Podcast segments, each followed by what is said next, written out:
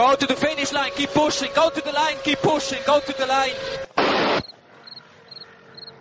Ay, ay, ay, ay, ay. Why, why I can start the qualify with the low battery? Avanti Fer, avanti! I'm pushing, I'm pushing, don't worry. Don't worry, I'm pushing like a hell. Keep pushing, bellissimo. Keep pushing. Keep pushing, continua a spingere, fantastico direi, fantastico.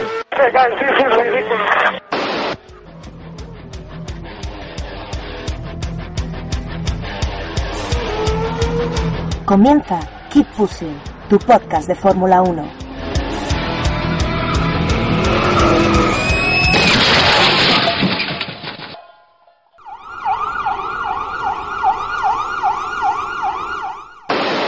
I'm Marcus Ericsson, Sauber F1 team driver. Uh, keep pushing.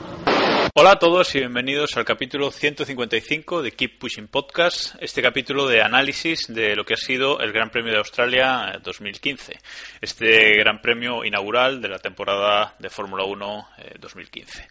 Un Gran Premio que ha sido bastante polémico, sobre todo por la poca cantidad de coches eh, en parrilla, en la parrilla de salida, y por sucesos ocurridos antes y bueno, luego por cosas eh, también o- ocurridas en, en la pista. Así que hoy tenemos mucho que analizar, aunque y estamos cortos de personal, pero bueno, vamos a intentar hacerlo igual. Tenemos por aquí a David Sánchez de Castro, que dice Héctor que siempre te presento último. Buenas noches, David. Buenas noches a, a todos y todas. Eh, yo creo que es lo más coherente que si ha sido una parrilla con poca gente, pues nosotros seamos pocos. Es que si algo nos caracteriza es la coherencia, eso está claro. Eh, también, tenemos, también tenemos por aquí a Diego Otero. Buenas noches, Diego.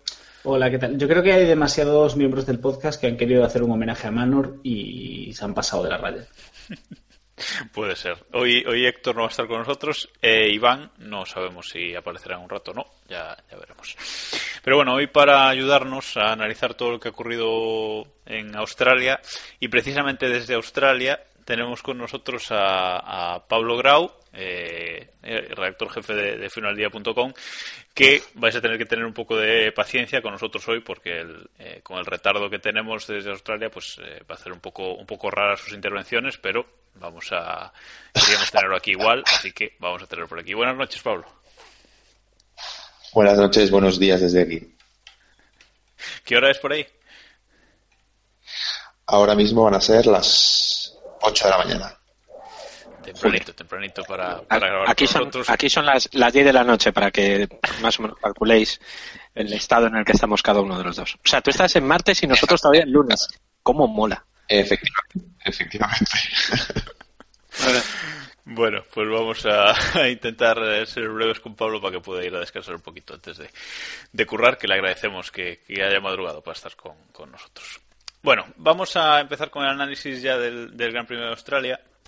Y vamos a empezar por hablar de lo que ocurrió antes, durante la semana de- del Gran Premio, que es todo el tema del juicio de, de Guido van contra Sauber.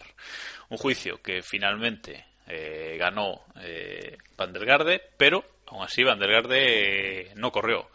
Fue la cosa un poco esperpéntica, ¿no, Diego?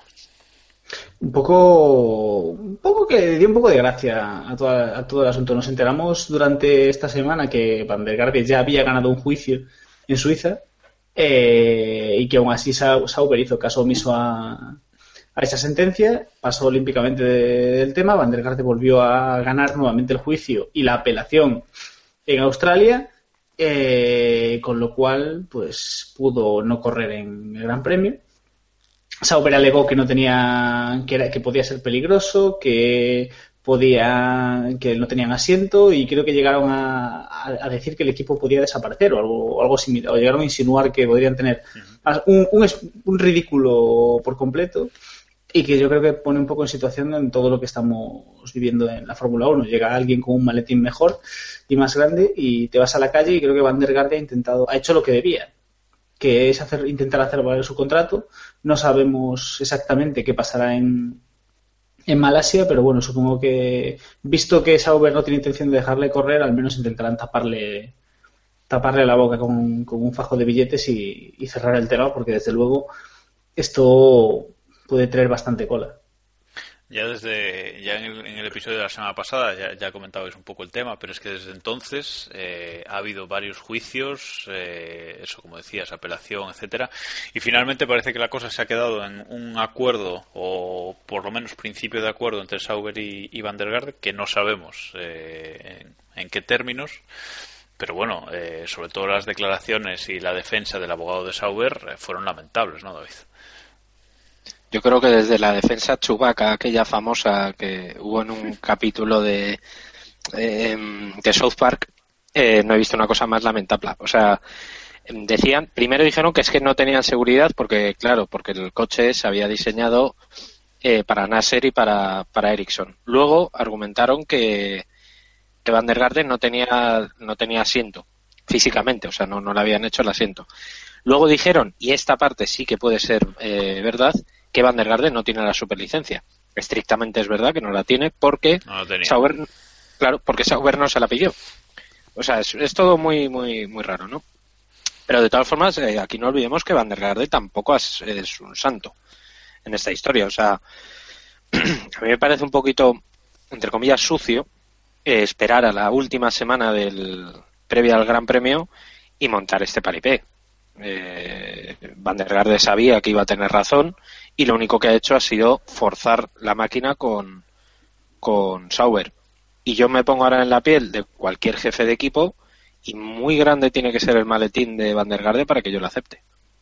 Porque si me va a montar la que me ha montado, cuidado. No sé yo hasta qué punto a Van der Garde le va a costar esto.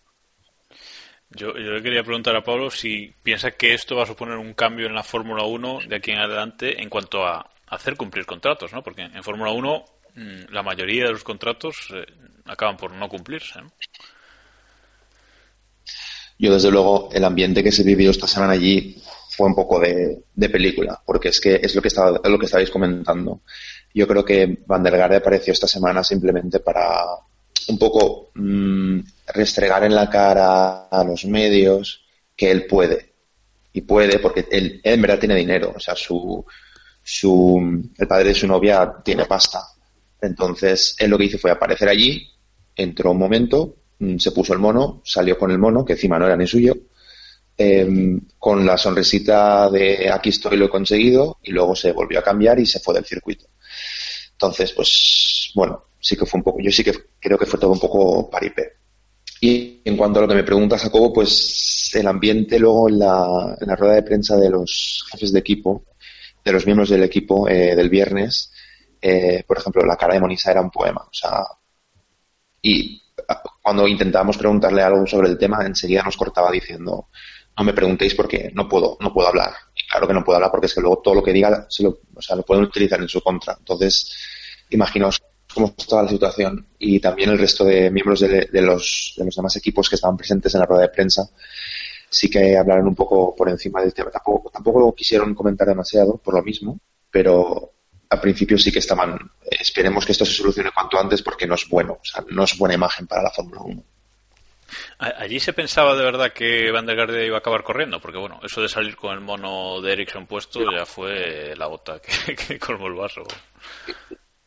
No, no, no, por lo, por lo que decíais, por el tema de la superlicencia, porque él no la tenía y como estipula la, norma, y luego Charlie Whiting hizo una rueda de prensa en la que también habló de esto, nos dijo que la, super, la no se hace de la noche a la mañana. Entonces era imposible que corriera. Bueno, pues tampoco vamos a ocupar más tiempo con, con, este asunto. Finalmente corrieron los dos pilotos oficiales de Sauber para esta temporada, que son Nasser y Ericsson, y veremos si no vivimos un segundo capítulo de esta situación eh, en Malasia, pero bueno, habrá que esperar. Vale, vamos ahora sí a centrarnos en el Gran Premio sí y como siempre, primero os pregunto vuestra sensación general de la carrera. ¿Os divertisteis? ¿Os aburrió? ¿Os, os gustó mucho? David. Bueno, eh, yo tengo que decir que no la vi en las mejores condiciones posibles. Eh, esto es así. Me, es un fin de semana un poco complicado. Vamos, que le he hecho un homenaje a James Hunt a lo grande. Y, y bueno, ha sido un gran premio. A mí me, me, pareció entretenido, sinceramente. Echen falta coches, es verdad que, que se quedaran, primero que se quedaran los manos fuera, me, me dio cierta pena porque quería ver hasta qué punto eran chicanes móviles. O sea, quería ver cómo arrancaban, sinceramente, por, por ver dos coches más. Eh, segundo, la rotura de motor de Kvyat y de, y de Magnussen en la vuelta de formación me, me- me dejó bastante tocado también, o sea, bastante frío, como decir, vale, ya son cuatro coches menos. Y luego, bueno, el incidente de Maldonado en la primera curva es que nos dejaron prácticamente un cuarto de parrilla o un tercio de parrilla fuera eh, a las primeras de cambio, ¿no? Pero bueno, por lo demás, muy bien. Eh, en términos generales, lo que se esperaba. Los Mercedes a un universo del resto y, y por detrás, pues algo más de igualdad. Eh, Pablo, desde ahí, ¿cómo se vivió la carrera? Sensación general. ¿Te divertiste viéndola? Aunque bueno, tú, tú estabas más que viéndola trabajando, pero bueno, ¿cómo, cómo se vivió? sí, exacto. Pero bueno, sí, a ver, en general yo creo que no fue una mala carrera. Sí que es cierto que eché en falta adelantamientos y emoción por los primeros puestos, pero como muy bien dice David, eh, Mercedes sigue en su mundo, eh, la lucha va a ser entre ellos dos otra vez y yo creo que ayer vimos el reflejo de lo que va a ser eh, una temporada de dominio Mercedes como fue 2014. Eh, sí que sí que en, el, la sala de prensa, por ejemplo, sí que había emoción eh, por ver quién, quién era el siguiente en abandonar. Porque, eh, vamos, ya. Sí, ya que abandonar uno más, incluso hasta, incluso hasta McLaren. O sea que la verdad es que sí, cuando menos te lo esperabas, pimba, abandonaba uno. Así que bueno, en general no estuvo mal. Bueno, pues no sé si me voy a quedar solo, porque yo me aburrí soberanamente. No sé, si, no, no sé si es que tenía sueño. A ver, Diego, ¿tú qué opinas de la carrera? Yo creo que fue una carrera normal, ni especialmente divertida, que como comentamos la semana pasada, yo, a mí el Gran Premio de Australia es una carrera que me gusta, a mí el circuito me encanta y suele traer carreras entretenidas y no, no, no así este año. Quizás yo creo que bastante propiciado por el hecho de que empezásemos ya con media parrilla casi fuera de fuera antes de empezar, pero bueno, normalita. Tampoco me pareció una carrera especialmente aburrida pero por lo menos tuvimos un poco de interrogante a ver quién, quién iba a llegar al podio, alguna, a ver qué pasaba, qué pasaba con Sainz, que si quién abandonaba esta, esta vez o quién no. Bueno, aún tuvo un poquito de, yo diría que normal. Bueno. Vale, pues entonces vamos a empezar por lo que hay que empezar. Por la cabeza, pole de Lewis Hamilton y primera fila de la parrilla para Mercedes completamente. Y luego en carrera no hubo, no hubo quien les plantase cara. Eh, Iván decía en el podcast de la semana pasada que bueno, que esperaba que, que alguien le luchase la carrera Mercedes, el resto lo dudabais y bueno, la verdad es que hemos visto un poco más de 2014, ¿no? 33 segundos eh, hasta el, la distancia entre el tercer clasificado y, y Lewis Hamilton, que entró en meta con, con Rosberg a creo que un 1,6 segundos. Tengo aquí, lo que es que la nueva web de la Fórmula 1, de la que ahora hablaremos, un poco rara. 1,tre- 1,36 segundos, entró Nico Rosberg por detrás, pero bueno, en ningún momento tuvo plante- planteó batalla, o sea que bueno, paseo de, de Mercedes y parece que vamos a tener un poquito más de lo mismo, ¿no, Pablo? Sí, sí, sí, sí. Se plantea, o sea, la temporada se plantea como 2014 o incluso, no sé si peor, porque este, este dominio ya en la primera temporada yo sí que esperaba lucha de... No me esperaba el bajón de Red Bull en absoluto, en absoluto, pero siguen, siguen arrastrando los problemas del motor Renault. Em, es cierto que Ferrari, por ejemplo, ha dado un gran paso adelante, pero yo en ningún momento me esperaba que estuviera al nivel de los Mercedes. Era, era imposible, o sea, era imposible. Y respecto a los Williams, pues bueno, teniendo en cuenta que Bottas, que es mi favorito de los Williams, no corrió, y que Massa, pues al final se desinfló un poco por ese podio que podía haber conseguido, pues sí que veo a Mercedes en su órbita y, y sí que lo veo un poco, un poco, no sé si aburrido, pero sí que la veo monótona, por lo menos en las primeras posiciones. Ya ayer los, eh, los pilotos comentaban que esperaban que hubiera acción, que en la rueda de prensa incluso Rosberg dijo que esperaba que los Ferrari dieran caña por detrás por el bien de los fans y del espectáculo.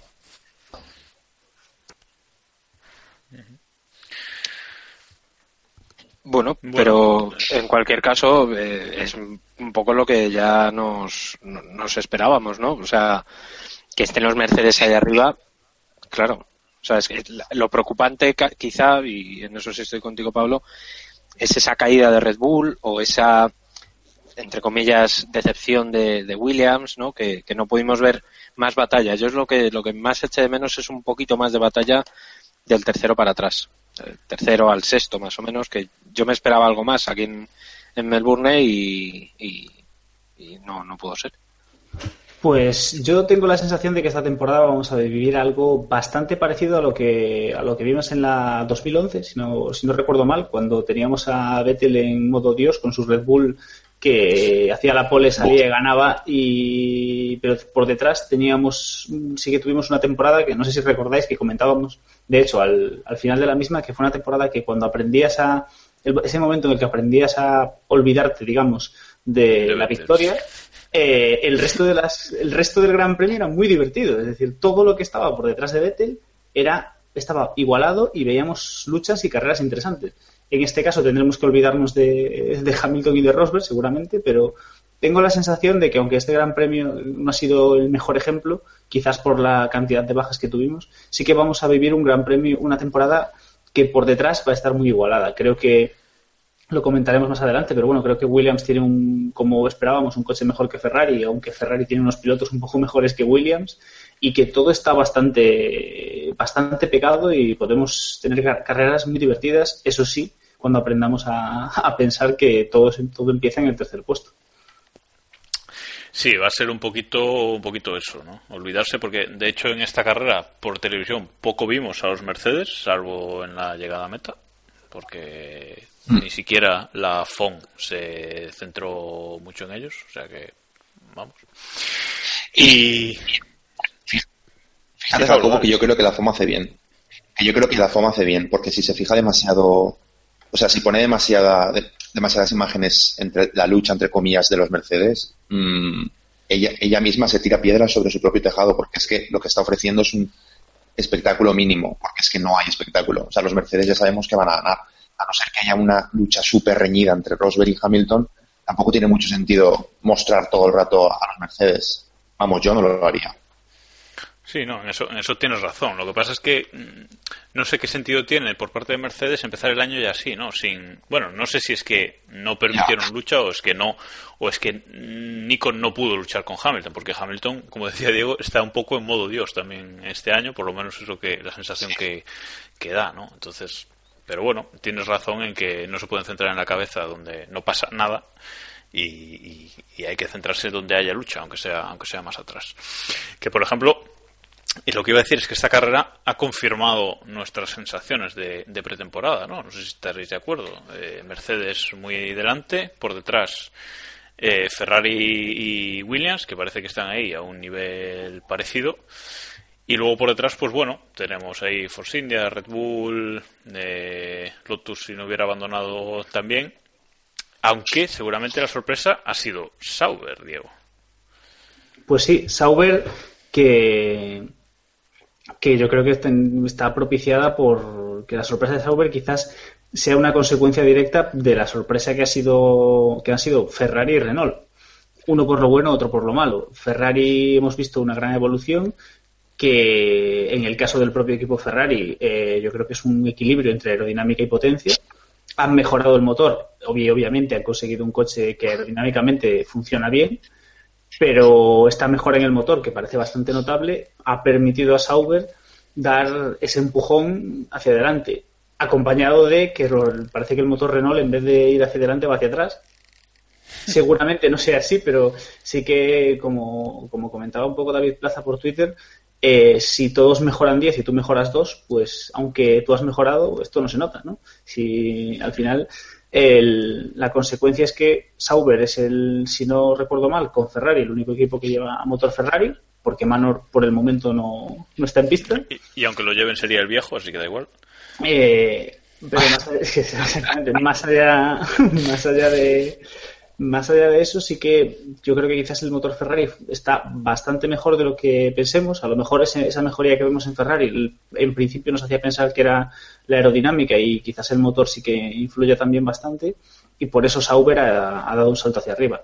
Es indudable que además el coche no debe, no debe ir mal, porque si no, por mucho motor Ferrari que tuviese, no, No dirías bien, pero vamos, sin duda un- una sorpresa, más aún teniendo en cuenta la alineación de Sauber. Creo que nadie se esperaba ver a, a Nasser y a Ericsson puntuando. Si ver a uno era complicado, ver a los dos ahí, en Australia también la sensación general es que es que el motor Ferrari ha mejorado mucho y eso le ha- es lo que le ha valido a, a Sauber.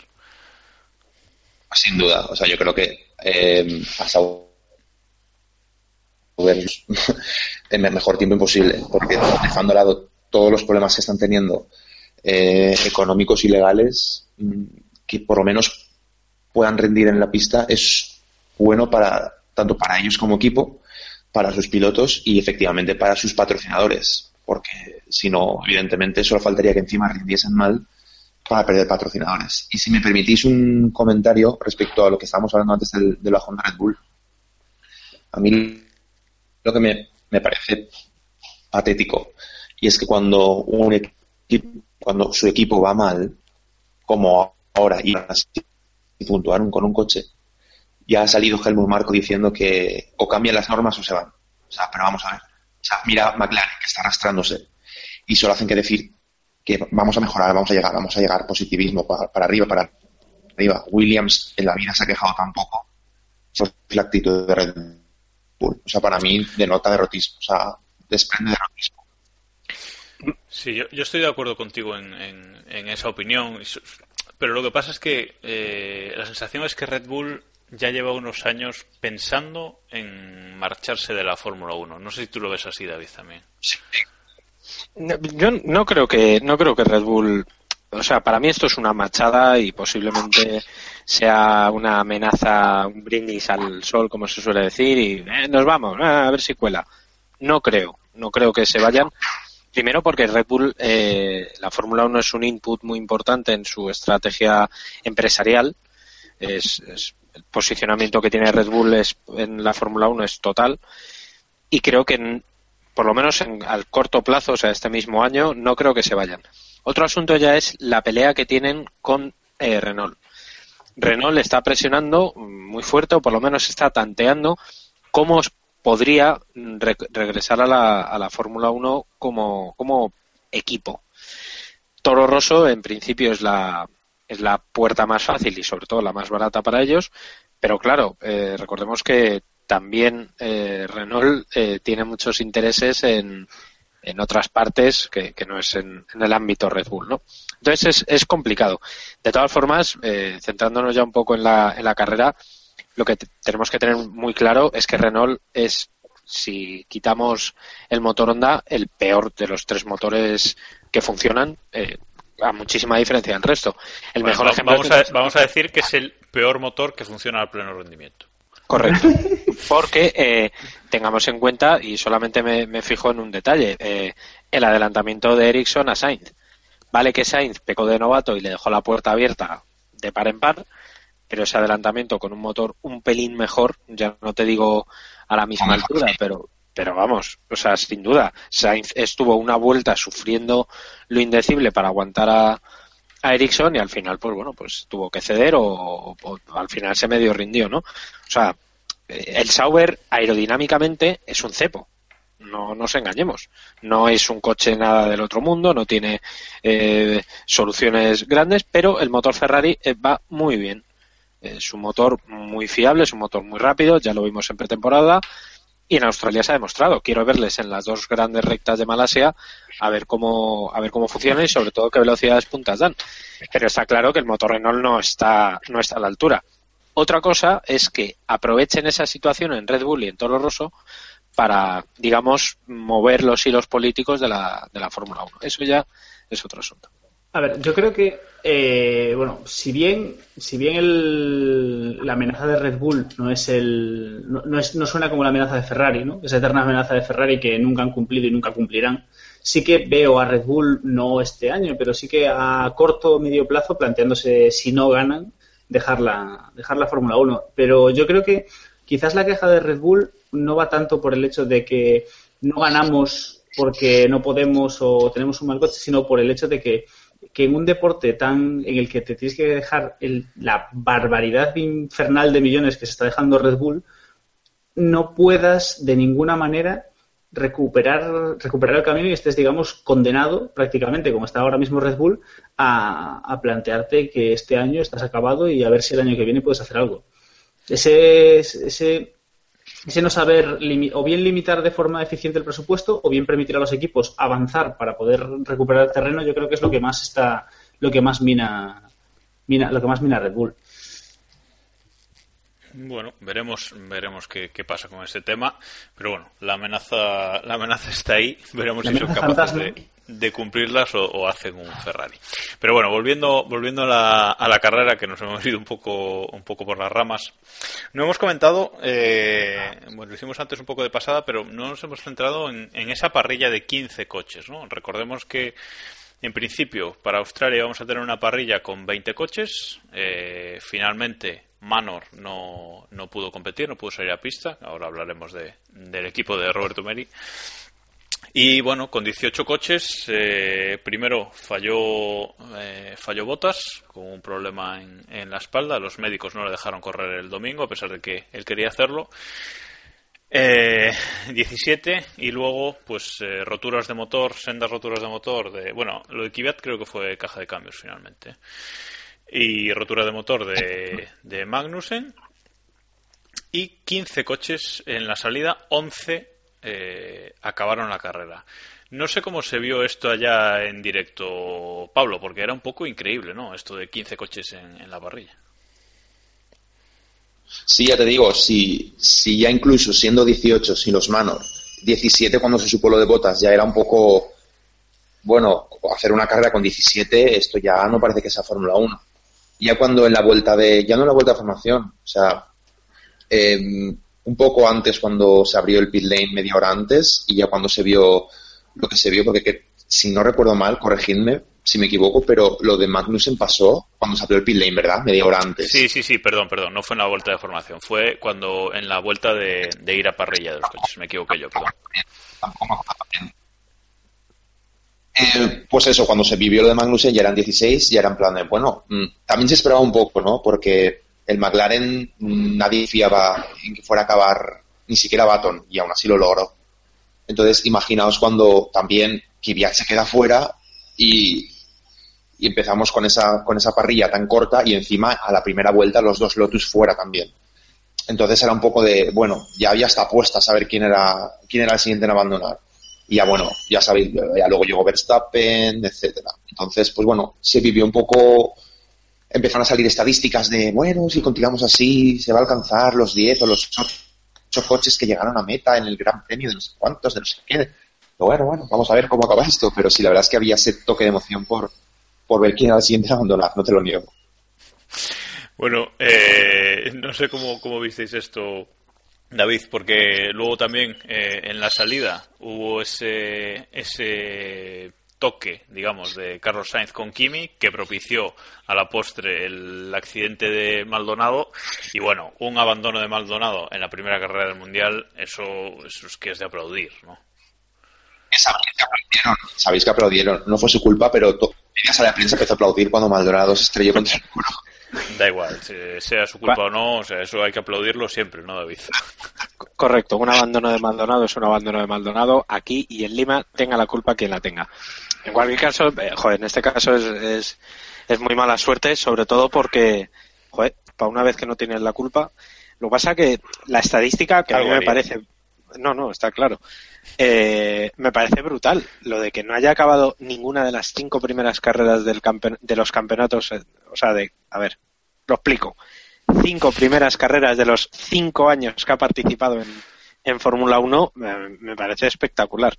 Y por cierto, recomiendo, quien no lo haya visto, eh, que busque por, Twitter o por YouTube o como buenamente pueda, el vídeo de un comisario que tuvo la santa valentía o la inconsciencia de grabar el accidente de Maldonado eh, a, un metro. Eh, me, parece una locura, sobre todo porque tuvo la sangre fría de luego pasarlo en slow motion. Entonces mola mucho cómo se ve a Maldonado en slow motion diciendo la punta, la concha de su madre, o como carajo se diga en, Venezuela, eh, cómo trompea decir ya la estamos liando, ay, ay, ay, y piña. Mola muchísimo. Y, el, y además el vídeo, o sea, está bien hecho. Es, no sé, me, me parece increíble. Bueno, Diego, esta parrilla de 15 coches, ¿qué pensaste al verla? Lo primero que pensé es que esos problemas de Manor y el viento nos privaron de una bonita lucha entre dos pilotos españoles y, más allá de eso, un poco, un poco pobre todo. No sé, yo creo que alguien comentaba por Twitter que, que, hemos, que este Gran Premio de Australia de, de 2015 por fin hemos tenido el Gran Premio de Australia que esperábamos tener, tener en 2014. Y, y eso es un resumen, un resumen interesante. Ha pasado un año de estas nuevas unidades de potencia y parece que estamos casi peor que, el, que el año que empezaron. Quizás el hecho de que este año ya no hubiese tanto miedo, ¿no? El primer año había un, mie- un miedo terrible a, esos- esa cantidad de abandonos y este año se han, han abierto un poco más la mano y bueno, luego está McLaren y, y eso nos ha propiciado que empezásemos la carrera con, con solo 15 coches. Es una imagen un poco triste, pero que quizás deberíamos, tal y como están las cosas y económicamente como van la mayor parte de los equipos, quizás deberíamos acost- irnos acostumbrando a este, este tipo de imágenes. Bueno, esta, esta parrilla ¿No corta- pensáis? Perdón, Sí, perdón. Jacobo. No, no, Didi, tú no te dejes cortar porque si no con el retardo va a ser un rollo. Tú, tú balance. No, si- simplemente no pensáis, porque como, como, como bien está- como Diego está diciendo ahora, eh, cuando se introdujeron los nuevos motores la temporada pasada, todo el mundo esperaba que en Australia hubiera, vamos, eh, la parrilla que tuvimos justamente este domingo, que hubiera un montón de abandonos, un montón de roturas, etcétera. Y si mal no recuerdo, mm, hubo eh, es como que todo eso que esperábamos hace un año llega con un año de retraso, porque lo que vivimos ayer era digno de, de Australia 2014. Sí, sí, sí. O sea, la, la sensación, la sensación fue esa, ¿no? Que, que lo- todo lo que no había pasado en 2014 pasó, pasó esta, esta temporada. En relación, en relación a esta parrilla corta, yo quería preguntarte, Pablo, ¿cómo, cómo se ve el tema de, de Maynor ahí, o de Manor, o no sé cómo le vamos a llamar? Porque desde aquí, pues, eh, da la sensación de que, bueno, de que han llegado allí, han montado todo, han hecho todo lo que han podido, eh, le ha contado como participación en Gran Premio, a pesar de que no han pisado la pista en ningún momento con ninguno de, de sus coches, ni Stevens ni, ni Roberto Meri. Y bueno, no sé si hay gente que piensa que han, que han llegado ahí para cobrar o, o si en realidad van a competir en algún momento. Nada, la sensación que se vivió más o menos en general por el paddock y con la gente con la que yo hablé simplemente Manor fue por, por, por, por lo que decías, por cumplir, por, porque tenían que, que dejarse ver, tenían que demostrar que, que podían llegar, que pueden llegar, que lo están intentando, que están trabajando y que, bueno, que por muchos problemas que están teniendo por todos lados, tanto a nivel económico como a nivel de tecnología, eh, porque siguen teniendo el problema que tienen con el software, que no, no, no acaba de entender el, el coche de 2015, por lo tanto es un grave problema, por eso no corrieron. Eh, es lo que te digo, ellos tenían dar imagen de, eso, de equipo, de que están unidos, de que van a seguir intentándolo y de que su intención está ahí. Luego, que puedan o no puedan, pues evidentemente yo creo que les va a costar más. Y ojo con Malasia, ¿no? que no creo que les ayude mucho Malasia y sus temperaturas.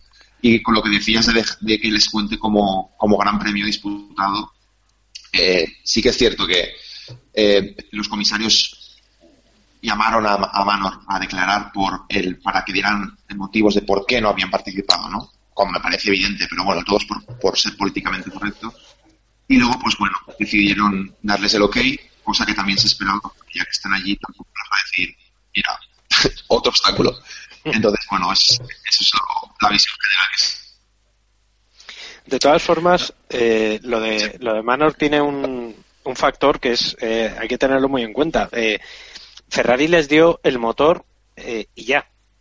Quiero decir, eh, eh, normalmente cuando un motorista nutre a, a un equipo externo, les da el motor y parte del software, o por lo menos, a ver cómo, cómo lo puedo explicar. Eh, los drivers, para que nos hagamos la idea en términos informáticos, eh, de cómo ese motor encaja en el coche.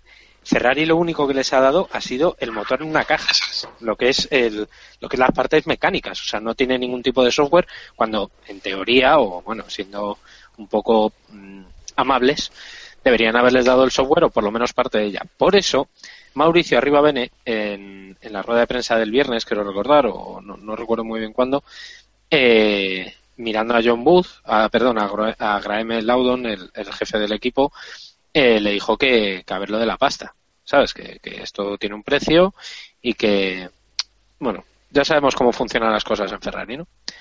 Entonces, eh, no digo que Ferrari se esté intentando aprovechar de la situación de Manor, porque no es así. Pero sí. Pero sí, se está aprovechando de la situación de Manor. O sea, no, no, no lo digo en plan, o sea, que lo, lo estén haciendo en plan mafioso, pero Ferrari evidentemente tiene que mirar por sus intereses y oye, eh, si les dan los motores y aparte les deben el software, pues eso tiene un precio. Ya le dijo arriba Bene en la rueda de prensa que, que sin dinero que no Correcto. Que no que no hay software ni nada. Y bueno, eh, Pablo nos va a tener que dejar en breve, así que quiero hablar con él antes de que de, que se vaya eh, el tema McLaren, porque de 11 coches que acabaron el Gran Premio 10 puntuaron y el único que no lo hizo fue el McLaren, precisamente. El McLaren de Jenson Button, que acabó a dos vueltas de la cabeza, fue el único coche doblado dos veces por Lewis Hamilton y rodando eh, de media unos 4 segundos eh, más lento, unos 4 segundos por vuelta más lento que, que Lewis Hamilton. Sergio Pérez quiso entretenerlo un poco, pero bueno, al final también lo acabó doblando. Y bueno, no sé cómo se ve la situación, si en el paddock hay una sensación de que, bueno, esto va a ser al principio y el equipo se va a recuperar, o no sé cómo se vio ahí en Australia, Pablo. La verdad es que se ve, se ve muy mal. O sea, los comentarios por ahí no eran muy positivos. Ten en cuenta que Hamilton, que fue el ganador de la carrera, le dobló dos veces. O sea, un Mercedes doblando a un McLaren dos veces. Eh, te puedes imaginar cómo, cómo está el patio allí. Eh, yo, por romper una lanza a favor de McLaren, mm, pues, pues, pues- pues no sé qué decir, la verdad. La verdad es que, bueno, si veis las imágenes repetidas de la, de la, del comienzo de la carrera, sí que es cierto que si veis la salida desde la cámara on board de Baton, su salida fue bastante buena. Pasa que luego le pasaron todos como pepinos, evidentemente. Pero la salida fue bastante buena. Les falta de todo por todos lados. Les falta potencia, eh, tienen que resolver el tema de la carga aerodin- aerodinámica, eh, el tema de la fiabilidad, en fin. Eh, muchas cosas que evidentemente va a costar muy mucho. Este año no digo que se, vayan a, se, vayan, se vayan a arrastrar en todas las carreras, como la de ayer, porque la de ayer fue la primera y si mal no recuerdo, creo que es la primera vez que consiguen rodar eh, tantas vueltas, es decir, completar una, una distancia de gran premio. Sí, pues eh, es que básicamente es lo que necesitan. O sea, no pueden, no pueden continuar si no consiguen terminar carreras, porque necesitan datos e información para conseguir desarrollar el coche y el motor. Por lo tanto, ayer fue un paso muy grande, un paso adelante muy grande para ellos, lo que, lo que, lo que, lo que desde fuera se puede ver como una simple minucia, el terminar un décimo, para ellos me imagino que fue un paso muy grande terminar con un coche. Y bueno, eh, vamos a ver po- poco a poco. O sea, porque yo no creo ni que con, ni que con Fernando Alonso al volante puedan hacer mucho más, la verdad. No, evidentemente que por mucho piloto que pongas en el coche, si el coche es tan tan malo, pues eh, no, no, no hay nada que hacer, ¿no? Entonces, bueno, tienes razón en que dar tantas vueltas fue un gran paso adelante. Creo que era Iván en el capítulo de la semana pasada que decía que, que McLaren no iba a tener la fiabilidad para acabar el Gran Premio o que si la tenía no iba a tener el rendimiento. Eh, Evidentemente, eh, McLaren optó por acabar la carrera, que quizás esa haya sido la, la mayor noticia, ¿no, Diego? De, de- de la carrera para McLaren. Sí, la verdad es que la semana pasada hablábamos de, valorábamos si puntuarían o si incluso puntuarían los dos coches y esta semana pues ha sido un poco y casi nos hemos sorprendido de que finalmente Baton consiguiese terminar la carrera. Creo que ellos mismos calificaban este primer Gran Premio como un test prácticamente y, y bueno, la verdad es que no pinta no pinta especialmente bien la, la temporada para ellos. Fernando Alonso parece que ya ha perdido un motor, ya que por lo visto no está muy claro lo que va a pasar con el motor de con ese motor con el que tuvo problemas Kevin Magnussen y, Para y no sé, prueba. Lo más Y- preocupante del, del asunto yo creo que es, porque eh, esto lo tenemos que tener todos muy claro, es que eh, McLaren no ha hecho test.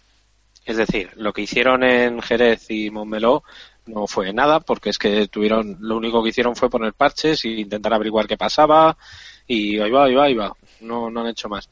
Y luego, eh, como comentaba Baton después de la carrera, eh, solamente eh, habían dado 12 vueltas como máximo en un, en un mismo stint.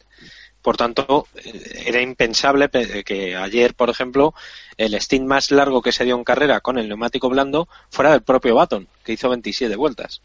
Con esto, ¿qué quiero decir? El rendimiento, evidentemente, va a ser muy pobre, tanto aquí como en Malasia, si es que acaban, porque Malasia, como todos sabemos, es un circuito que, que muchísimo más duro eh, para las mecánicas, por las condiciones de humedad y temperatura, y por tanto, eh, todo lo que sea rodar ahora mismo para McLaren es fundamental. Hasta que no llegue Barcelona, y igual me estoy precipitando mucho, eh, no, no vamos a saber en qué posición puede partir McLaren porque están en su pretemporada. Esto es así. Sí, veremos qué, qué puede hacer McLaren, pero desde luego se comparaba la pretemporada de McLaren con la de Red Bull del año pasado en cuanto a rodaje, en cuanto a problemas, pero desde luego eh, cuando Red Bull llegó a Australia no rodaban cuatro segundos por vuelta más lentos que, que la cabeza de carrera. ¿eh? O Bueno, sea el, que, el- el resumen de la comparación con Red Bull era un poco que sí, la temporada de McLaren es parecida a la de Red Bull del año pasado, solo que McLaren no viene de ganar cuatro campeonatos del mundo consecutivos. el resumen, el resumen, el resumen es ese. Bueno, y Pablo nos tiene que dejar ya aquí por hoy. Le agradecemos mucho su, su participación y simplemente eh, si tienes algo más que comentar del Gran Premio que no hayamos mencionado a- hasta ahora, Pablo, si quieres decirnos algo antes de, de marcharte. Sí que me, sí que me gustaría no, mm, comentar dos cosas solamente. Una sobre Force India y la otra sobre Toro Rosso. Pues todo tuyo. Em, sobre, sobre Force India yo creo que también es de... eh, también hay que eh, destacar el... Yo creo que han tenido un fallo, o un fallo, no, un bajón de rendimiento, porque si no llega a ser por los abandonos de ayer, yo no sé si también en el rendimiento del nuevo coche se puede con el del año pasado. Eh, eso por un lado. Y en cuanto a Toro Rosso, dos cosas. Una anécdota y, una opinión. Eh, la opinión es sobre Carlos Sainz. ¿Qué os parece, que os lo dejo ahí, qué os parece la actuación de- del español de ayer? Porque muchos eh, ya lo ensalzan como, ya os podéis imaginar quién es, pero bueno, muchos ya lo ensalzan como, ¡buah! etcétera. Y yo no creo que fuera para tanto. Pero bueno, porque Verstappen llegará y se lo comerá. Por lo menos en varias ocasiones. Yo no estoy diciendo que, que Sainz sea malo, para nada. Es bueno y corre y es rápido. Pero es que el otro no es lento. Y la anécdota que os quería decir de Toro Rosso es que cuando, cuando Verstappen abandonó ayer, eh, se volvió para el, motor, para el de Toro Rosso y estaba tan, tan, tan cabreado que del portazo que dio a una de las puertas de Toro Rosso se la cargó. Ojito con el chaval y el carácter. Bien ahí, bien ahí. Fíjate, así es como se acaban. Así es como se acaban las carreras. Abandonas y te cargas algo. Sí, señor. Sí, señor. Genio. Tenemos, Bueno. podemos, decir, podemos decir que tenemos al fin al heredero, al digno heredero de Hamilton. Bueno, O de o de vamos a dejar, vamos a dejar marchar a, a Pablo y comentamos eh, ahora nosotros esa, ese pie que, que nos ha dado. Así que bueno, nada, muchas gracias Pablo por haber hecho el esfuerzo de, de madrugar para estar con nosotros. Y nada, a ver si, si te podemos tenerte por aquí en, en otra ocasión. Muchas gracias. Nada, un placer, que vaya muy bien el podcast, que sé que va, y esperemos, esperemos que, que pueda repetir mi experiencia y cuando queráis, aquí estoy. Invitado Vale, pues. estás, hombre. Invitado estás y, y te tomaremos la palabra. Bueno, pues buenas noches, Pablo. Hasta la Muy bien. Buenos días. Un abrazo. Eso. Buenos días. días. Hasta luego. Estás escuchando Keep Pushing, tu podcast de Fórmula 1. Una vez eh, que nos hemos quedado sin, sin Pablo, pues vamos En a familia. comentar. En familia, estos tres, aquí el trío Calavera, pues vamos a comentar ese pie que nos ha dado, el tema Carlos Sainz y, y Toro Rosso, Eh, ¿Cómo visteis a Carlos? Yo creo que bien, ¿no? Normal. O sea, por lo menos para ser su debut, muy bien, ¿no, David? Sí, no, la verdad es que, a ver, creo que es verdad que lo que decía, lo que decía Pablo probablemente sea verdad. Yo no sé si Verstappen le va a ganar en todas, pero lo natural o lo que casi todos nos esperamos es que Verstappen por lo menos esté, si no a la misma altura, por delante de él de manera más o menos razonable. Pero creo que, que Carlos hizo una actuación excepcional. Recordemos que Carlos Sainz se tuvo que quedar 40 eh, segundos parado en, eh, en, boxes por una tuerca. Mm, una de las el tuerca siempre ataca a los españoles, es que está ahí. El mítico tuercas que se paseó por, por Toro Rosso y por Ferrari ayer, pues eh, primero le tocó a, a, Sainz y pese a todo Sainz se recuperó y, pudo pelear, eh, ya lo hemos comentado antes, entre comillas, con, con Ericsson y poco más. Eh, tampoco se podía esperar mucho más del debut. O sea, el objetivo de ayer de Carlos era acabar y si puede acabar por delante eh, en los puntos, mejor. Lo que más me interesa es en, en, este punto es considerar dónde están los Toro Rosso de cara a las próximas carreras. Yo creo que es un muy buen coche. Tienen esa carencia de motor que hemos, que hemos comentado con el motor Renault, pero en circuitos en donde el motor no sea tan fundamental, creo que es muy, muy buen coche. Eh, otra obra maestra de James Kay, es, así. Y, bueno, bien, bien. Yo creo que en términos generales se puede decir que bastante bien el, el debut de Sainz.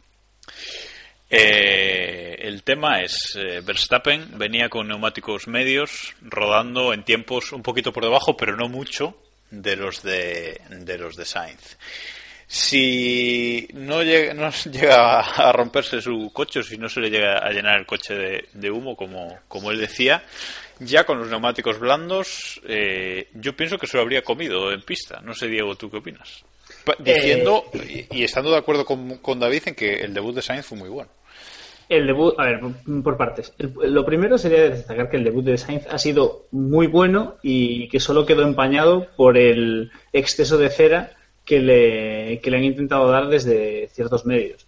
Correcto. Más, más allá de eso, el, yo creo que sí, que Verstappen, Verstappen estaba rodando en tiempos similares a Sainz, con unos neumáticos menos adecuados para ese, para ese momento, y todo invita a pensar que, que hubiese acabado la carrera por delante o que hubiese firmado un gran premio más brillante que el español.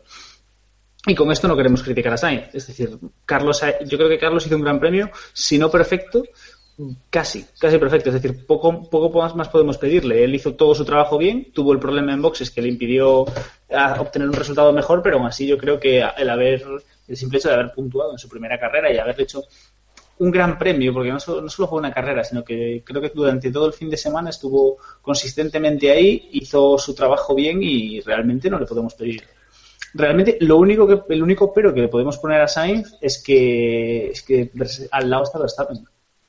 No, y de todas formas, eh, a ver, no podemos olvidar que Sainz le metió eh, a Verstappen en la en la clasificación. Eh, esto esto es así. O sea, no no podemos no podemos obviarlo y sería y obviarlo sería una injusticia para para Sainz que en su primera participación en Fórmula 1 entró en la Q3, que ya me parece muy noticiable. Bueno, veremos cómo, cómo evolucionan a lo largo del año, pero tiene pinta de que con ese duelo nos vamos a divertir bastante esta, esta temporada. Sí, sí. Vale, y ahora vamos a ir cerrando ya el análisis del Gran Premio y vamos a centrarnos en, aspectos un poco menos eh, deportivos eh, antes de cerrar este análisis. Tengo dos preguntas. La primera es eh, esas nuevas infografías de la FON, acorde con su nueva página web, que de momento está muy verde. ¿Qué os han parecido esas infografías? ¿Es eh, más, todo más plano, todo más flat, todo más iOS 7, Diego? Eh, creo que están bien. Quizás sí que las infografías que teníamos hasta el año pasado ya se quedaban un poquito antiguas, pero creo que se han quedado un poco cortitos al respecto. Creo que podrían haber hecho algo un poco mejor y sobre todo creo que alguien debería explicarme a Bernie que existe una cosa que se llama WhatsApp o SMS o incluso llamadas de teléfono y que no es necesario que le manden mensajes a sus amigos a través del sistema de impresión sobre la pista de los de anuncios. No estoy de acuerdo. A, ver, a No ver, estoy de acuerdo. que si, que si me dices que el tío le pone un mensaje y dice, "Hoy- hola Chuchi, lo de ayer estuvo muy bien, ah, yo soy, el, yo soy el primero que se levante y le aplaude, pero para poner los mensajes sosos que pone, pues no. Pues no, no estoy nada de acuerdo contigo. O sea, es necesario que Bernie siga utilizando los circuitos para mandarle mensajes a la gente. Y si Dios quiere, en una de estas le va a poner a Tamara uno y le va a decir, Tamara, cuando vuelvas para casa, compra el pan que se me ha olvidado. El día, el día que haga eso, Por aplaudiremos favor, todos. eso es necesario e imprescindible. Yo, vamos, lo veo. O sea, Llego el martes, compra pan y chorizo. ¿sabes? correcto, correcto. Sí, sí, sí. sí, sí, sí, sí. Bueno, en cuanto a, a esa nueva web de la, de la Fórmula 1 con un live timing, que tengo que decir que aunque caro, da una información y un análisis de la carrera mm, que de momento muy bien. Veremos cómo evoluciona, pero tengo que dar el brazo a torcer ahí por, por Bernie y que bueno, que, que está bien. No sé si tú, David, cómo lo viste, que creo que también lo Sí, has sí. pagado. Sí, sí, hijo, sí. Yo, le- hay que pagarle la jubilación al viejo y los trajecitos a Tamara. Eh, sí, eh, a mí la verdad es que me ha, me ha gustado mucho. Ha mejorado bastante con respecto al año pasado. Eh, el problema es que falla, es que sigue fallando en la Sí. Q1, Sobre todo creo los recordar. neumáticos, etcétera. Sí, los neumáticos va como, va como quiere. Y me parece muy interesante lo del tema de las radios. Eh, las radios que se oyen en televisión no son las mismas que se oyen en, o no todas, son las mismas que se oyen en el live timing, en, el live timing. O sea, me parece algo muy muy interesante porque, por ejemplo, eh, no sé, me viene a la cabeza eh, una radio que, que soltó Raikkonen cuando abandonó, no se oyó en la retransmisión por, por televisión. Y sí la pudimos oír los que estábamos con el, con el live timing en, en, la, aplicación. Tiene que mejorar porque no tiene todavía conectividad con la web. eh, encontrar cosas es un infierno, o sea, es lamentable. Sí, pero bueno, web le falta mucha información. se le falta mucha información, o sea, no, no puede ser que, por ejemplo, yo ahora no, no seamos capaces y hemos estado un rato, a ver, que igual somos torpes, que puede ser, Que sí, que seguro, sí, que es eso, es- pero que va, va a ser eso, pero que no hemos sido capaces de encontrar la clasificación, los tiempos del sábado, o sea, eso es no, un la- poco, la- sí, sí, sí. O sea, no, no, no, no, Ey, no espera, puede acabo de encontrarlo, acabo de encontrarlo. Habéis visto, llevamos una hora casi de Wow, podcast. espectacular, lo lerdos sea, que somos. Sí, pero Sí, no es que y sería fácil, pues fíjate que no, no, no, no era tan fácil, no te creas. ya te digo yo, ¿ves? Pero, pero bueno, por lo demás, bien, yo creo que es, es un avance y sobre todo me gusta la nueva estrategia que está emprendiendo Bernie, que parece que se está abriendo un poquito más a, a los nuevos tiempos. ¿Que llega como seis años tarde? Sí, pero bueno, ha llegado. Eh, han abierto un canal de, de YouTube, por ejemplo, que creo que es muy interesante. Que, en el que le explicará a su asistente cómo lo que tiene que comprarle para hacerle la- el cocido. Correcto. Pero, pero bueno, por lo menos van a subir vídeos de los que eh, graban durante las carreras y tal. Va a haber eh, detallitos y clips y tal, y por lo menos va a ser un canal oficial de Fórmula 1 que era muy necesario. Sí, lo, lo que está claro es que se está abriendo un poquito más Internet, y lo cual es, es positivo, y la web visualmente es mucho más bonita que la anterior. eh, bueno, quizás es un poco eh, pesada, ¿no? Le hace falta tal, pero bueno, que sí que, que sí que está bien. Creo también que tenemos que cambiar un poco el chip de cómo entenderla, porque por ejemplo ahora lo que hablabas de los resultados, mm, ahora que he entrado por aquí, pues eh, pues ya entiendo un poco más cómo organizan ahora los resultados. Estábamos muy acostumbrados a cómo era antes, pero bueno, le faltan cosas, pero eh, es cierto que es un paso adelante. Y por ejemplo, tú has pagado el lifetime en el móvil, dices, ¿no, David? La tablet. En una Sí, tablet, y yo- bueno, al ser, al ser móvil y tablet Android, Sí. pues lo tengo en las dos. Vale, pues yo lo he hecho por la web, no lo tengo en el móvil todavía. Y por eso decía que también va bastante bien, lo de los neumáticos no va, eh, pero la pestaña, sobre todo esa de performance, eh, performance, eh, está muy bien durante la carrera. Y bueno, ahora después de la carrera también te permite analizar datos y tal. Con lo cual, bueno, eh, eso. Hay que decir que, que sí, que es, que es un avance, pero eh, tiene que seguir evolucionando. Y el último dato, antes de acabar con el análisis de la carrera, es las audiencias de Antena 3 con ese nuevo formato revolucionario, con muchísimas comillas, eh, narrando desde el plató, que fue una narración mucho peor que la, que las del año pasado, que ya es decir. Y no sé si tienes por ahí, David, el dato de audiencias, porque sí, yo no lo he visto. Sí, sí, sí, sí, lo, lo tengo. Eh, que conste que los datos que, que vamos a facilitar eh, son datos que ha ofrecido en Twitter eh, Julio Morales, que es el editor de Fórmula 1 de, de Antena 3 de, de toda la vida, vamos, de- desde hace ya unos años. O sea, no queremos hacer sangre Sí, con el desde tema. no Telecinco, queremos- sí, sí. O sea, que sí, sí. Mm, O sea, son datos que han ofrecido ellos mismos y por tanto los consideramos oficiales. Dicho lo cual, el año pasado, Antena 3, eh, a ver, un segundito que lo tengo aquí. Antena 3 en directo, estamos hablando solo de datos en directo, ¿vale? Eh, la carrera dio un eh, 59% de ser y la vieron 1.438.000 personas. Eso en 2014. En 2015, ayer, repito, en directo, la carrera dio un 36,6% y, esta cifra me parece espe- esperpéntica, 343.000 espectadores. ¿Qué significa esto? Con respecto a 2014, Antena Bueno, 3... era una hora antes también, ¿eh? Ojo, pero... Sí, sí, no, espera, espera, ahora explicamos porque hay varios, varios Dale, factores a tener en cuenta, pero eh, el porcentaje de ser, es decir, de, de personas que están viendo la televisión, el año pasado, de cada 100 personas que estaban viendo la televisión, 59 estaban viendo la Fórmula 1, y este año, de cada 100 personas que estaban viendo la televisión, 36 estaban viendo la Fórmula 1. Es decir, se han perdido 22 personas de cada 100 y se ha caído, la cifra total ha sido 1.095.000 personas menos. A mí me parece brutal. Hay tres Sí. factores a tener en cuenta. Es Que no brutal, estaba- es bru- es brutal, pero sobre todo eh, lo, lo de la audiencia, lo del número de espectadores no me parece tan brutal porque por el hecho de que fuera a las 6 de la mañana, que dolió es. bastante, las cosas como son, pero el, el, el share, el número de share a esas horas, que ya me diréis quién está viendo la tele y qué están viendo, pues Los eso me borrachos. parece- David, por ejemplo. claro. Por ejemplo. Eso me una parece- de eso lo de, lo del share me parece espectacular, o sea, de, de malo, quiero decir. O sea, Sí, sí, sí, no, a ver, eso está claro. Esa explicación, la, la caída de, de espectadores en, en bruto, por decirlo, tiene una explicación muy simple. Es verdad que, que no, no, no podemos comparar una carrera que empieza a las 7 de la mañana, que la gente más o menos, pues bueno, no le importa madrugar o trasnochar eh, mucho, eh, a, una carrera que empieza a las 6, que es, es bastante más complicado. El problema es que de cada 100 personas se han perdido 22 con respecto al año pasado y esa la explicación es Fernando Alonso. Esto es así. Sin Fernando Alonso eh, hubo mucha gente que ni siquiera la vio en diferido. Ni Carlos Sainz, ni, ni la posibilidad de que los Mercedes la pifiaran, ni la cosa por ver a ver hasta dónde llegaba McLaren. No, no. En este país se sigue a, a- a McLaren. Yo tengo conocidos. no sé si a- y a gente- Alonso.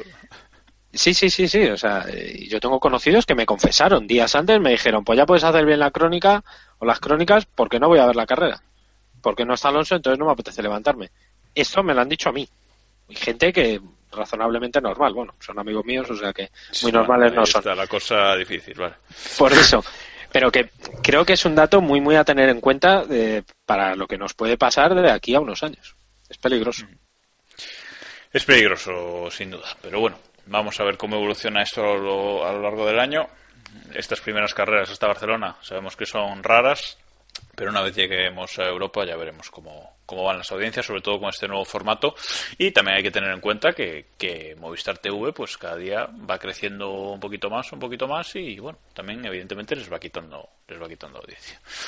Bueno, acabamos con el análisis del Gran Premio y nos vamos con el Mundialito.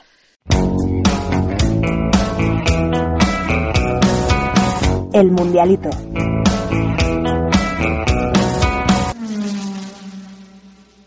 Vamos con el mundialito, ya sabéis, esta sección donde damos 3, 2 y un punto a los tres mejor, pilotos que nos han parecido mejores durante el Gran Premio y menos uno al que nos ha parecido eh, el peor. Este año, además, eh, vamos a meter en el mundialito eh, la encuesta que os hacemos a los oyentes tras cada Gran Premio, por estructurar un poquito mejor la cosa. Así que voy a empezar por eso y vamos a ver los resultados de la encuesta que pedimos disculpas porque la pusimos tarde, la pusimos eh, hoy lunes al mediodía mismamente, porque un servidor se olvidó eh, ayer, estaba muy dormido, de, de colgarla. Así que bueno, nos disculpáis en los próximos grandes premios, e intentaremos que salga que salga antes. Bueno, os preguntamos cómo habíais vivido el Gran Premio y la mayoría, el 54%, habéis votado que fue un Gran Premio aburrido eh, los tres mejores pilotos del Gran Premio para vosotros eh, han sido Lewis Hamilton, el 87,5% habéis votado por él. El segundo, Felipe Nasser, ojo con esto, el 83,3%. Madre y el mía, el tercer carro de Nasser. El carro de Nasser, empieza, ¿eh? el carro de Nasser. Y el tercer piloto eh, mejor habéis elegido a Sebastián Vettel. El 66,7% de vosotros habéis votado por él. Y en cuanto a los mejores equipos, pues nada, todos habéis votado por Mercedes como mejor equipo, absolutamente todos. Y la mitad, el 50%, habéis votado también por Ferrari. Y en cuanto a los tres premios eh, especiales que solemos dar, pues le habéis dado el bandera negra al peor piloto del Gran Premio a Sergio Pérez, con el 45,8% de los votos. Y antes de seguir, os pregunto a vosotros dos, ¿a quién le dais vuestro menos uno del Gran Premio? Dame, Dale, Diego. dale, Héctor, que yo no lo tengo claro. Héctor, Dale, Diego. Héctor, Oye, Héctor Héctor, me dice por el, joder. Héctor me Diego. dice por el pingan- Héctor me dice por el pinganillo que le va a dar el menos uno a Lewis Hamilton. Que llevando todavía Y- con en la cara yo. Y A ver, yo, le voy a dar, yo le voy a dar el menos uno, pues pues a Sergio Pérez, sí, porque porque a Maldonado, hombre, ya tendremos otras otras ocasiones. David. Venga, venga, pues yo también, pero por presión social solamente, porque me puede la presión y porque quiero llevarme bien con mis haters. Este es, este es el momento en el que ten- tenemos que explicar que David ha confesado antes de empezar el podcast de que no se acuerda qué ha hecho Sergio Pérez en el, No, Gran Premio y que no se va del Gran Premio en general. Os lo, os lo digo en serio. Eh, no, no, no, le doy el menos uno a Sergio Pérez porque es verdad que se la lió bastante a Baton a final de carrera. Bueno, yo, yo también le doy mi, mi menos uno porque eh, la verdad es que pegarse con el McLaren, literalmente pegarse con el McLaren con tanta diferencia de rendimiento, bueno, fue un poco, un poco muy lamentable. Bueno, en cuanto a los otros dos premios eh, que dais los oyentes en cada gran premio, el Mansell al piloto más rápido y agresivo del gran premio se lo habéis dado. Uy, hay un empate técnico. Veréis que tiene, eso tiene su coña. Eh, 20,8% de los votos han ido para nadie lo merece, o sea, no se lo queréis dar a nadie, pero ojo, porque el otro 20,8% va para Sergio Pérez, que se lleva dos premios esta semana. Sergio Pérez, su bandera negra y su Mansell. Puede pasar a recogerlo por las oficinas de Keep Pushing. O puedes Y- coger la caja. O puedes, o puedes coger la caja o la puerta. La caja, la Bueno, y el premio Prost al más inteligente calculador del Gran Premio, aquí sí que el 50% se lo habéis dado a Lewis Hamilton, así que va para él el, el Prost de, de esta semana. Vale, y ahora pues vuestros puntos. 3, 2 y 1 puntos a los mejores pilotos de- del Gran Premio. Diego, vuelvo a empezar por ti. Eh, pues yo le voy a dar pues, tres puntos a Hamilton porque es que no, es que, es que no, o sea, es una cosa totalmente incontestable. Le voy a dar dos puntos a Vettel porque creo que ha hecho un gran, gran premio muy bueno y que ha hecho conseguido el mejor resultado que podría conseguir cualquier piloto que no fuese un piloto Mercedes. Y el puntito se lo voy a dar a Sainz para que los haters no nos, no nos tiren piedras ya en el primer programa. Que ya nos tiran. David, que ya no nos las tira igual. A David por lo menos ya se las tira igual. Sí, no, a mí me la van a tirar igual. Pero David, pero David ya tiene un club de fans, ya tiene, es otro rollo. Verás, verás ahora cuando hablemos de sushi. Bueno, eh, David. Eh, no, yo, a ver, muy parecido a, a Héctor. eh, joder, a Héctor. La madre que me parió. La madre que me parió. A Diego te echamos de menos, Héctor. Eh, bueno, yo por lo menos. Eh, tres puntos a Hamilton, evidentemente. ti. A ver, Eh, dos puntos se los voy a dar a, a Vettel, porque sí. Y el punto se lo voy a dar a Nasser por dos motivos. Primero, porque me parece que hizo una, una muy buena carrera para ser Nasser. Y Porque segundo, nunca jamás podrás volverle a dar un punto, quizás. correcto. Exactamente por ese motivo, porque no creo que vuelva a hablar de Nasser en toda la temporada. Ya verás, luego la siguiente semana. bueno, esto me lo voy a guardar, ¿eh? Porque. Podium. Verás tú, podio en Malasia. Vamos, me extrañaría que. Es que no voy a decir que va a Uy, ser. ya te. No, Uy, ya te está rajando. No, no, tal, lo mantengo. Igual no vuelvo a hablar de Nasser en toda la temporada. Igual sí. No Vale. creo, pero. Vale. vale, vale. Ya, tranquilo. Yo me guardo el corte y luego ya vamos bien. Ya está. Vale. Vale. Y yo le voy a dar los tres puntos a Hamilton, que se queda liderando el mundialito esta semana con nueve puntos. Le voy a dar dos a Nasser, así de fuerte me veo. Y le voy a dar uno a, a Sainz también por ese por ese fin de semana que a pesar de ir con el alerón roto pues pudo, Sois unos, pudo aún así tribu- conseguir un punto. sois unos tribuneros lamentables con... Bueno, vale, vale, tira. O sea, qué lamen- A ver, ten en cuenta de que solo hoy le vamos a dar poder dar puntos a Sainz, porque en el resto de Gran Premios eh, Verstappen lo va, a pas- lo va a pasar por la piedra, ¿no? Entonces, Guarda, guárdate esto, prometo- guárdate esto. Yo prometo, mira, yo prometo- yo prometo que si en el próximo Gran Premio Verstappen le pasa la mano por la cara a Sainz, pero así en plan humillación, le doy el menos uno a Sainz para compensar. Madre mía, esto con este programa Joder, solo hacemos el, el especial del 28 de diciembre. La virgen. Vale, vale. Tira. Joder, no, no, no me, no me enteraron de guardar tanto audio. Bueno, bueno, y con el mundialito que, como decía, queda liderado por Hamilton, segundo Vettel, tercero Nasser, y cuarto, cuarto Sainz, y con Esto hay que impugnarlo. Me dice, me dice por línea, me dice por línea interna Iván que le da menos una a Nasser. bueno, y último Sergio Pérez con menos tres puntos, que ya empieza bien, bien la temporada. Vale, y ahora vamos a comentar la Liga Keep Pushing. La liga Keep Pushing.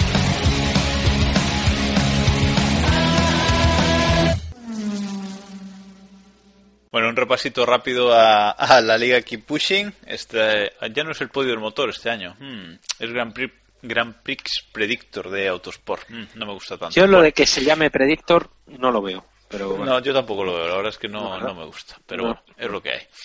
Eh, la Liga Roja. Vamos a llamarle la Liga Roja este año. Ya la está. Liga Roja. Correcto. Bueno, esa liga Keep Pushing en, en la Liga Roja de Autosport. Eh, pues- Ojo, ojo. A, a mí en el menú de Facebook me sigue poniendo el podio del motor, así que yo Sí, sí. vale, vale. lo vamos a mantener. Bueno, pues el primer líder de, de- de la liga que pushing de la temporada es Hipoglúcidos GP con 125 puntos, aunque está empatado a puntos con 125 también con Mislata F, F1. Y eh, un amigo de la casa, arroba Santitorres SM, eh, está tercero con 117 puntos, también empatado con, con los dos que, que le siguen. En cuanto a la clasificación particular de los miembros de este programa, lidera un servidor con 107 puntos, pero ojo, empatado, empatado con Diego y con Samu Dimisión. Con lo cual, esto este año, con Sa- Samu participando con nosotros, nos va a ganar, ya lo sabéis. Bueno, y último por la cola, Héctor, al que David echa de menos hoy. Así que nada, así que nada, seguid, seguid participando y bueno, eh, un par de semanas a ver cómo evoluciona esto, porque, hombre, solo con un gran premio, pues todavía no podemos tener así muchos muchos datos para analizar. Eh, por cierto, que Hipoglúcidos GP acertó todo el podio, la pole, la vuelta rápida y la posición de Ricciardo. O sea que bueno, tampoco ha sido para tanto, tampoco ha sido para tanto. Bueno, y ahora vamos, y ahora vamos ya a acabar el programa con un poquito de actualidad. Actualidad.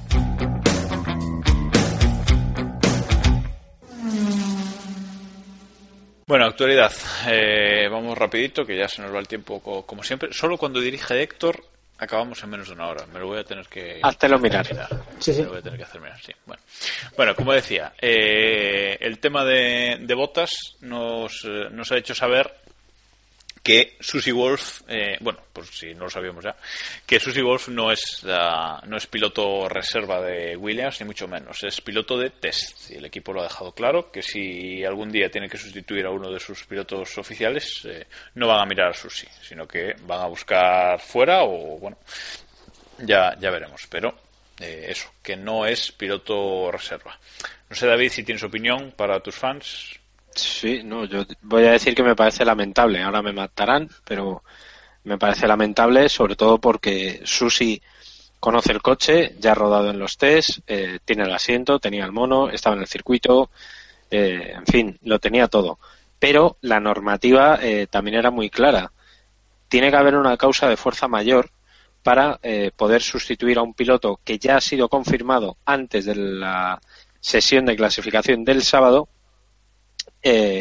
para la carrera del domingo. Es decir, por mucho que se lesione Botas y que no pueda correr, no puede llegar eh, Williams y montar a quien quieran si no hay una justificación o causa de fuerza mayor. Es decir, si Botas hubiera, eh, se hubiera puesto a vomitar por hacer un juego de palabras bastante tróspido y lamentable, eh, antes de la carrera, justo antes de montarse, y Williams dice, oye, mira, es que eso nos ha puesto malo, podemos montar a alguien porque ya tenemos el coche hecho y tal, quizá en ese momento sí hubieran podido montar a Susi o al piloto que hubieran designado. Pero en este caso no.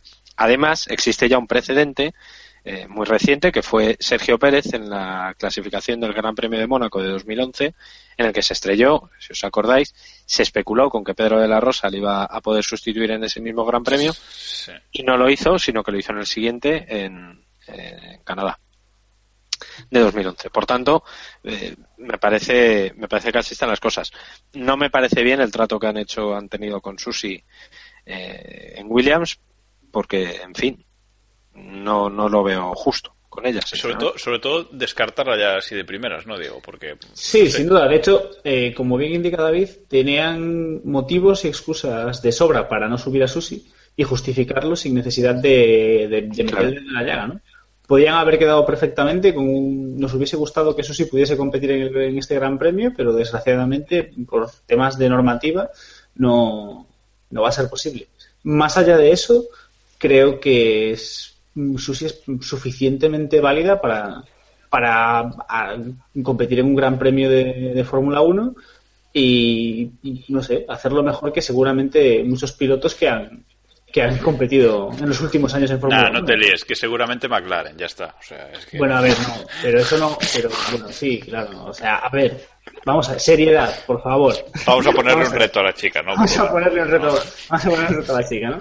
La verdad es que sería, realmente sería muy bonito ver a, ver a Jenson Button con sus ya famosas declaraciones sobre las mujeres piloto siendo adelantado por, por una mujer piloto. Sí, sí, sí, sin duda. Bueno, también tenemos por ahí una entrevista que le han hecho a Eric Buller en el país, eh, el, bueno, el jefe del equipo McLaren, que yo no he podido leer todavía. Diego creo que tampoco. Así que, David, debe ser tú el único que la ha leído aquí. Es que lamentable. Cuenta cositas interesantes, ¿no? Resúmenosla, venga. Eh, no, a ver, básicamente, bueno, cuenta lo que, lo que ya nos esperamos. Y quizá lo, más interesante de la entrevista que le ha hecho Oriol Puigdemont en, en El País, que os recomiendo a todos que la busquéis y la leáis, eh, es que ha insistido en que McLaren no está escondiendo nada acerca del accidente de Fernando Alonso. Eh, la frase textual no deja no deja lugar a dudas. Eh, le preguntan que si que si cree que la falta de, credibilidad de McLaren se ha, se ha perdido eh, en este asunto y, que le preguntan que si algún día se conocerá la verdad del todo y él responde espero que sí y le prometo que no estamos escondiendo nada. Créame, yo no miento nunca. Es la, es la frase exacta, ¿no?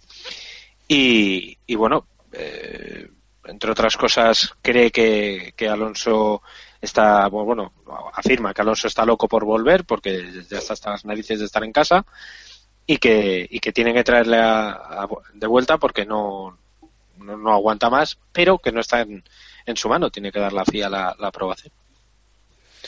Bueno, y hablando de Alonso, vamos a acabar con una última hora que nos traes en exclusiva, exclusiva. no, eh, no, es, es, exclusiva, vamos, tampoco es, es la.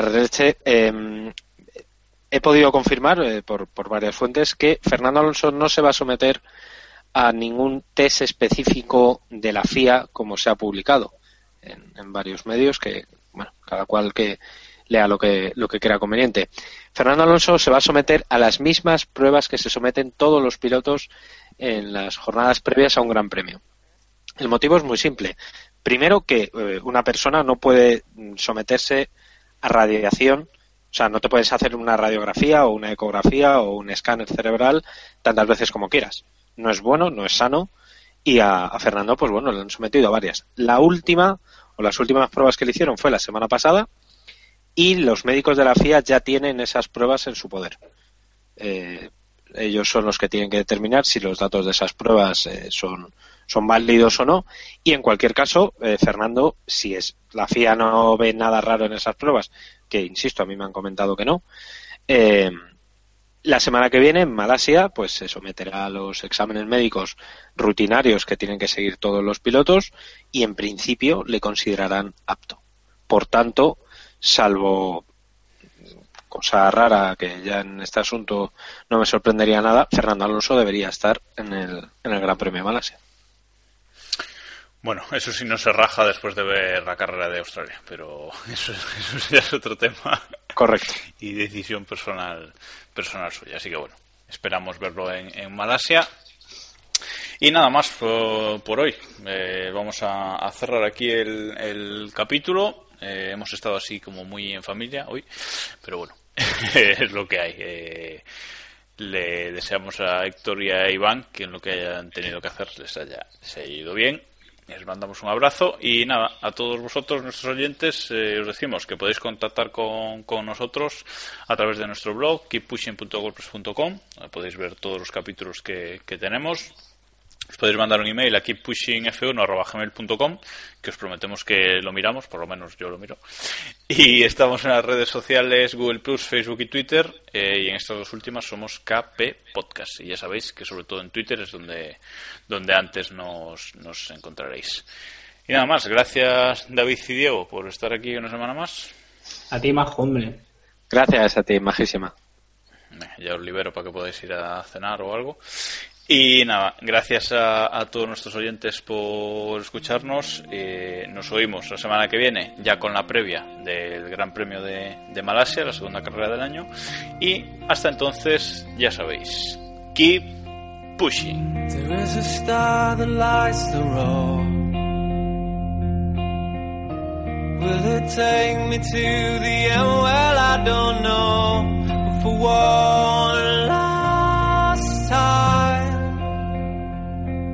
Take this ride and just drive. I wanna be the only one to make it to the light.